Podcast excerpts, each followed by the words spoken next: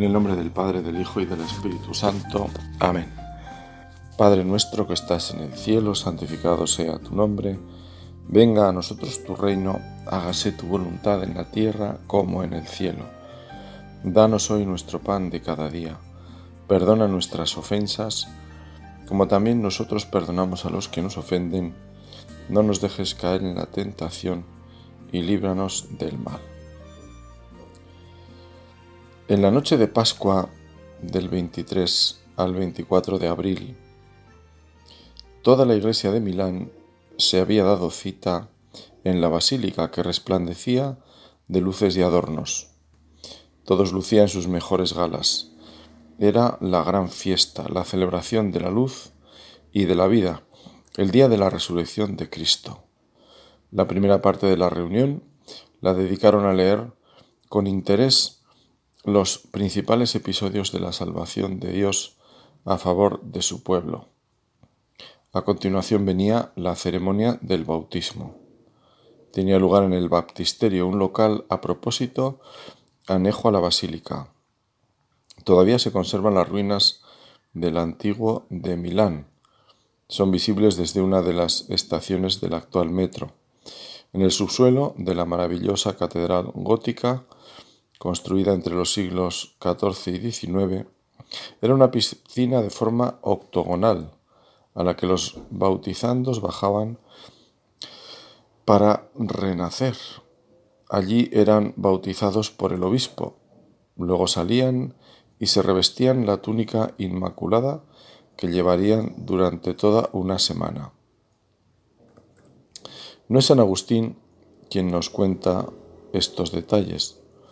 Al contrario, cuando habla de su bautismo en las confesiones, su famoso libro, es muy lacónico, no dice más que una frase.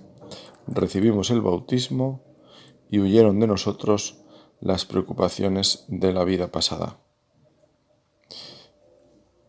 Me estoy refiriendo a la Pascua del año 387, en la que San Agustín como digo, fue bautizado junto con Alipio y su querido hijo Adeodato, quien tenía entonces 15 años y murió poco después.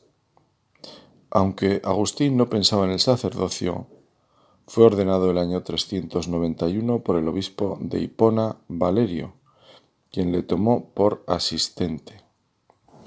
¿Cómo llegó Agustín a este punto? Pues bien lo sabemos porque él lo relata en el libro que antes citaba de las confesiones, del que también espigamos los datos sobre su madre Santa Mónica, con la que queremos recorrer este tiempo de meditación, este regalo que Dios nos hace de poder acercarnos a su figura, en este caso a la de Santa Mónica, para que ella nos acerque a la de Cristo. Santa Mónica bendita, Madre de San Agustín, a vos encomiendo mi alma porque me voy a dormir. Es la primera frase que me vino sobre Santa Mónica preparando esta meditación. No sé dónde aprendí yo semejante oración que tiene que ver con el sueño o no. En fin, no lo sé. Lo que sí es cierto es que con el tiempo y las luces del Espíritu va uno adentrándose en el corazón de esta madre, a la que intenta acercar a otras madres que como ella sufren cuando ven a sus hijos alejados de Dios, que es lo que nos ha quedado, digamos que en la memoria y en la imaginación, en esa primera idea sobre Santa Mónica. El ejemplo de Santa Mónica y de sus lágrimas y oraciones para, pues para la conversión de su hijo ese consejo que a tantas madres pues nos toca dar a los sacerdotes que es que nos surge es la lógica no la que nos dice pues invitarles a mirar a, a, esta mujer no a su fe a su perseverancia a su dolor que al final pues pues terminó bien. Intercede por nuestras familias le decimos a esta mujer, para que los padres sepan transmitir la fe en sus familias, para que siempre amemos y logremos paz. Ayuda a los padres para que colaboren generando en sus hijos también la vida de la gracia. Consuélalos en los momentos de tristeza y alcánzanos de la Santísima Trinidad verdadera paz, vida feliz. A ella nos encomendamos en esta oración en la que por la comunión de los santos vamos a, tener muy presentes las oraciones de las buenas madres cristianas que al rezar con toda lógica comienzan por lo que llevan en su corazón de esposas y madres. Nunca les falta a sus maridos e hijos el recuerdo hecho oración. A ella se le encomiendan los hijos que pueden estar pasando momentos especialmente difíciles por su lejanía de Dios. Seguro que la parábola del Hijo Pródigo la escucharía esta santa con especial intensidad, viendo reflejado en la constancia del Padre la suya propia, como una llamada a perseverar y no romper ese hilo de la preocupación y el interés por su Hijo. Santa Mónica nació en Tagaste, en el año 332, una ciudad a unos 100 kilómetros de Cartago. Sus padres la casaron con Patricio, que era un buen trabajador, pero de genio fuerte. La hizo sufrir bastante con sus desplantes y los frecuentes estallidos de ira. Tuvieron tres hijos, dos varones y una mujer. Los dos menores fueron su alegría y consuelo, pero el mayor Agustín la hizo llorar bastante en su oración. Patricio no era católico, y aunque criticaba el mucho rezar de su esposa y su generosidad con los pobres, nunca se oponía a que ella se dedicara a estas buenas obras. Mónica rezaba y ofrecía sacrificios por su esposo. Al fin alcanzó de Dios la gracia de que en el año 371 Patricio se hiciera bautizar. Patricio y Mónica se habían dado cuenta de que su hijo mayor era extraordinariamente inteligente, Agustín, y lo enviaron a Cartago. Tenía entonces 17 años y empezaron a llegarle a Mónica noticias de que el joven llevaba una vida nada santa, que se había hecho socio de una secta llamada de los maniqueos. Mónica tuvo un sueño en el que lloraba por la pérdida espiritual de su hijo, y que en ese momento un personaje le decía, Tu hijo volverá contigo. Y enseguida vio a Agustín junto a ella. Le narró el sueño y él dijo que eso significaba que la madre se iba a volver maniquea como él. Pero ella respondió, en el sueño no me dijeron, mamá irá a donde su hijo, sino, tu hijo volverá contigo. Esta vil respuesta impresionó a su hijo, esto sucedió en el año 437. Faltaban nueve para que Agustín se convirtiera. También es famosa la respuesta que un obispo dio a Mónica cuando le contó que llevaba años rezando por la conversión de su hijo. El obispo, como sabemos, era un gran obispo, un santo obispo, uno de los padres de la Iglesia, obispo de Milán, San Ambrosio. Y la frase que todos conocemos es esta, es imposible que se pierda el hijo de tantas lágrimas. Cuando tenía 29 años, Agustín decidió ir a Roma. Mónica quiso ir con él, pero Agustín la engañó, de lo cual se arrepintió más tarde. Le dijo a Mónica que se quedara afuera rezando en un templo mientras él iba a visitar a un amigo, y lo que hizo fue subirse al barco y salir rumbo a Roma dejándola allí. Mónica tomó otro barco y se dirigió también a Roma. En Milán, Mónica se encontró con San Ambrosio, obispo de la ciudad, que será el que facilite y ayude la conversión de Agustín, que sucedió el año 387 deciden regresar a su tierra y se fueron al puerto de Ostia a esperar el barco, pero ella se siente enferma y en pocos días murió. Lo único que pidió a sus hijos es que no dejaran de rezar por el descanso de su alma. Mónica murió a los 55 años de edad, ese año 387. Muchas madres y esposas se han encomendado a Santa Mónica para que les ayude convertir a sus esposos e hijos. Según parece existe una famosa congregación, las Mónicas, cuyo único sentido es rezar por sus hijos, para que Dios los proteja y lleven el camino del bien. Estos breves datos sobre la vida de esta santa salen de la obra de San Agustín, de las confesiones. Es cierto que nos separan cientos de años de su vida, pero como ocurre con las vidas de los santos, siendo reflejos de la luz de Dios por su fidelidad a los dones del Espíritu Santo, nos resultan siempre actuales. La verdad es que una vida confiada así a Dios, una vida de confianza en Dios, un corazón que sufre por lo verdaderamente importante, el amor de una madre y esposa cristiana, el sentido común y la sabiduría para acercar a Dios a quienes le rodean. Hemos visto la conversión de su marido, su bautismo, que por cierto, él fue el primero que no quiso que Agustín se bautizara. Mónica evidentemente lo quería, pero él, no estando bautizado, pues tampoco lo quiso. Y según parece en aquella época, pesaba mucho siempre y más la opinión del padre.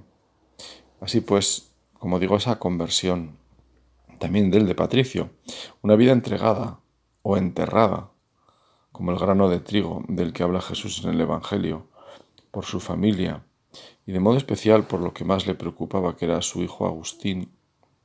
Esto siempre es luminoso. Sabemos que Agustín, después de su conversión, tuvo como lema o resumen de su vida una frase, que me conozca y que te conozca. Pues bien, podemos decir sin temor a equivocarnos que Mónica Quizás lo conocía mejor que él a sí mismo mientras vivió. Y como ocurre con el conocimiento de las madres, es un conocimiento que nace del amor y que es, por supuesto, el conocimiento más efectivo, porque el amor de madre es un amor fuerte. Nadie en este mundo amaba tanto a Agustín como su madre, como Mónica, y por eso nadie le conocía tanto y mejor que ella. Ese conocimiento que nace de ese amor estaba además empapado por la fe cristiana y por tanto enriquecido por la caridad. Y es que Mónica amaría a su hijo no de un modo natural, por ese sentimiento de madre, sino iluminada por la fe. Deseaba para su hijo no que triunfara en la vida, que fuera reconocido por su brillante inteligencia y sus escritos, por la elocuencia de sus discursos o su don de gentes. Mónica quería antes que nada para su hijo el mejor de los dones, lo mejor que puede desear la mejor madre para un hijo que es la fe, la esperanza y la caridad, es decir, la semilla de la vida eterna y la fidelidad en el obrar a esos dones. Santa Mónica ha sido prototipo de la oración sentida, la oración que nace de un sentimiento capaz de arrancar lágrimas, porque se pide algo tan importante como es la fe. A esta buena madre ver a su hijo ciego a la luz de Dios le producía verdadera congoja. ¿Qué me produce a mí esta ceguera en tantas personas cercanas? Estoy pensando en ese sentimiento primero, y en segundo lugar, en la respuesta que puedo dar. ¿Están presentes en mi oración? ¿Lo están con la constancia que nos cuentan de esta santa mujer? Una constancia que le llevaba no solo a rezar, sino que le llevó también a actuar. Sabemos que quiso estar cerca de su hijo y que habló con San Ambrosio del mismo. Seguro que además de rezar, Mónica también pediría oraciones con frecuencia por él. Hay en la vida de esta mujer una caridad realista, es decir, manifestada en primer lugar en su propia familia, que es su círculo más próximo y su primera responsabilidad como esposa y madre cristiana. La primera responsabilidad en una familia para unos padres pues son lógicamente sus hijos. Y si estos padres son cristianos, pues es poder ver un día a la familia reunida en el cielo, como he escuchado hace poco en la predicación de un obispo. El primer objetivo de la familia, decía él, es poder vernos en el cielo. Pues es verdad. La caridad bien sabemos que tiene un orden y comienza por los que nos rodean, es decir, nuestra familia de sangre. Cuando ya se acercaba el día de su muerte, día por ti conocido y que nosotros ignorábamos, sucedió por tus ocultos designios, como lo creo firmemente, que nos encontramos, ella y yo solos, apoyados en una ventana que daba al jardín interior de la casa donde nos hospedábamos allí en Ostia Tiberina, donde apartados de la multitud nos rehacíamos de la fatiga del largo viaje, próximos a embarcarnos. Hablábamos pues los dos solos, muy dulcemente, y olvidando lo que queda atrás, y lanzándonos hacia lo que veíamos por delante, nos preguntábamos ante la verdad presente, que eres tú, ¿Cómo sería la vida eterna de los santos? Aquella que ni el ojo vio, ni el oído yo, ni el hombre puede pensar. Y abríamos la boca de nuestro corazón, habidos de las corrientes de tu fuente, la fuente de vida que hay en ti. Tales cosas decía yo, aunque no de este modo ni con estas mismas palabras. Sin embargo, tú sabes, Señor, que cuando hablábamos aquel día de estas cosas, y mientras hablábamos íbamos encontrando despreciable este mundo con todos sus placeres. Ella dijo, Hijo, por lo que a mí respecta ya nada me deleita en esta vida. ¿Qué es lo que hago aquí? ¿Y por qué estoy aún aquí? Lo ignoro, pues no espero ya nada de este mundo. Una sola cosa me hacía desear que mi vida se prolongara por un tiempo, el deseo de verte cristiano verte católico antes de morir. Dios me lo ha concedido con creces, ya que te veo convertido en uno de sus siervos, habiendo renunciado a la felicidad terrena. ¿Qué hago ya en este mundo? No recuerdo muy bien lo que le respondí, pero al cabo de cinco días o poco más, cayó en cama con fiebre y estando así enferma un día sufrió un colapso y perdió el sentido por un tiempo. Nosotros acudimos corriendo. Más pronto recobró el conocimiento, nos miró, a mí y a mi hermano allí presentes, y nos dijo en tono de interrogación, ¿dónde estaba? Después, viendo que estábamos aturdidos por la tristeza, nos dijo, Enterrad aquí a vuestra madre. Yo callaba y contenía mis lágrimas. Mi hermano dijo algo referente a que él hubiera deseado que fuera enterrada en su patria y no en país lejano. Ella lo miró con cara angustiada. Lo reprendió con la mirada por pensar así y mirándome a mí dijo, mira lo que dice. Luego, dirigiéndose a ambos, añadió, Sepultad este cuerpo en cualquier lugar. Esto no os ha de preocupar en absoluto. Lo único que os pido es que os acordéis de mí ante el altar del Señor en cualquier lugar donde estéis. Habiendo manifestado con las palabras que pudo este pensamiento suyo, guardó silencio e iba luchando con la enfermedad que se agravaba. Nueve días después, a la edad de 56 años, cuando yo tenía 33, salió de este mundo aquella alma piadosa y bendita. Estas palabras del libro de las confesiones de San Agustín, que se leen en el día de esta memoria de Santa Mónica en el breviario, pues como veis son una preciosidad, porque en ellas San Agustín establece un triángulo, habla con su madre, habla también con Dios, presente de aquellas conversaciones tan particulares de las que algo nos quiere revelar aquí el santo y que sobre todo pues nos dejan estas luces que nos puede dar un santo, en este caso Santa Mónica, cercano a morir además, que quizá pues ilumina de modo especial la vida y saca del corazón lo que de verdad hay. Mónica iba simplificando su vida hasta haber encontrado esa perla de gran valor y poder decir como San Pablo, todo lo considero basura comparado con el conocimiento de Jesucristo el Señor. No espero ya nada de este mundo, decía Santa Mónica. Ella había elegido la mejor parte como María a los pies de Jesús en casa de Marta. Una sola cosa es necesaria. Mónica la había descubierto y por eso podía decir, una sola cosa me hacía desear que mi vida se prolongara por un tiempo, el deseo de verte cristiano católico antes de morir. Dios me lo ha concedido con creces.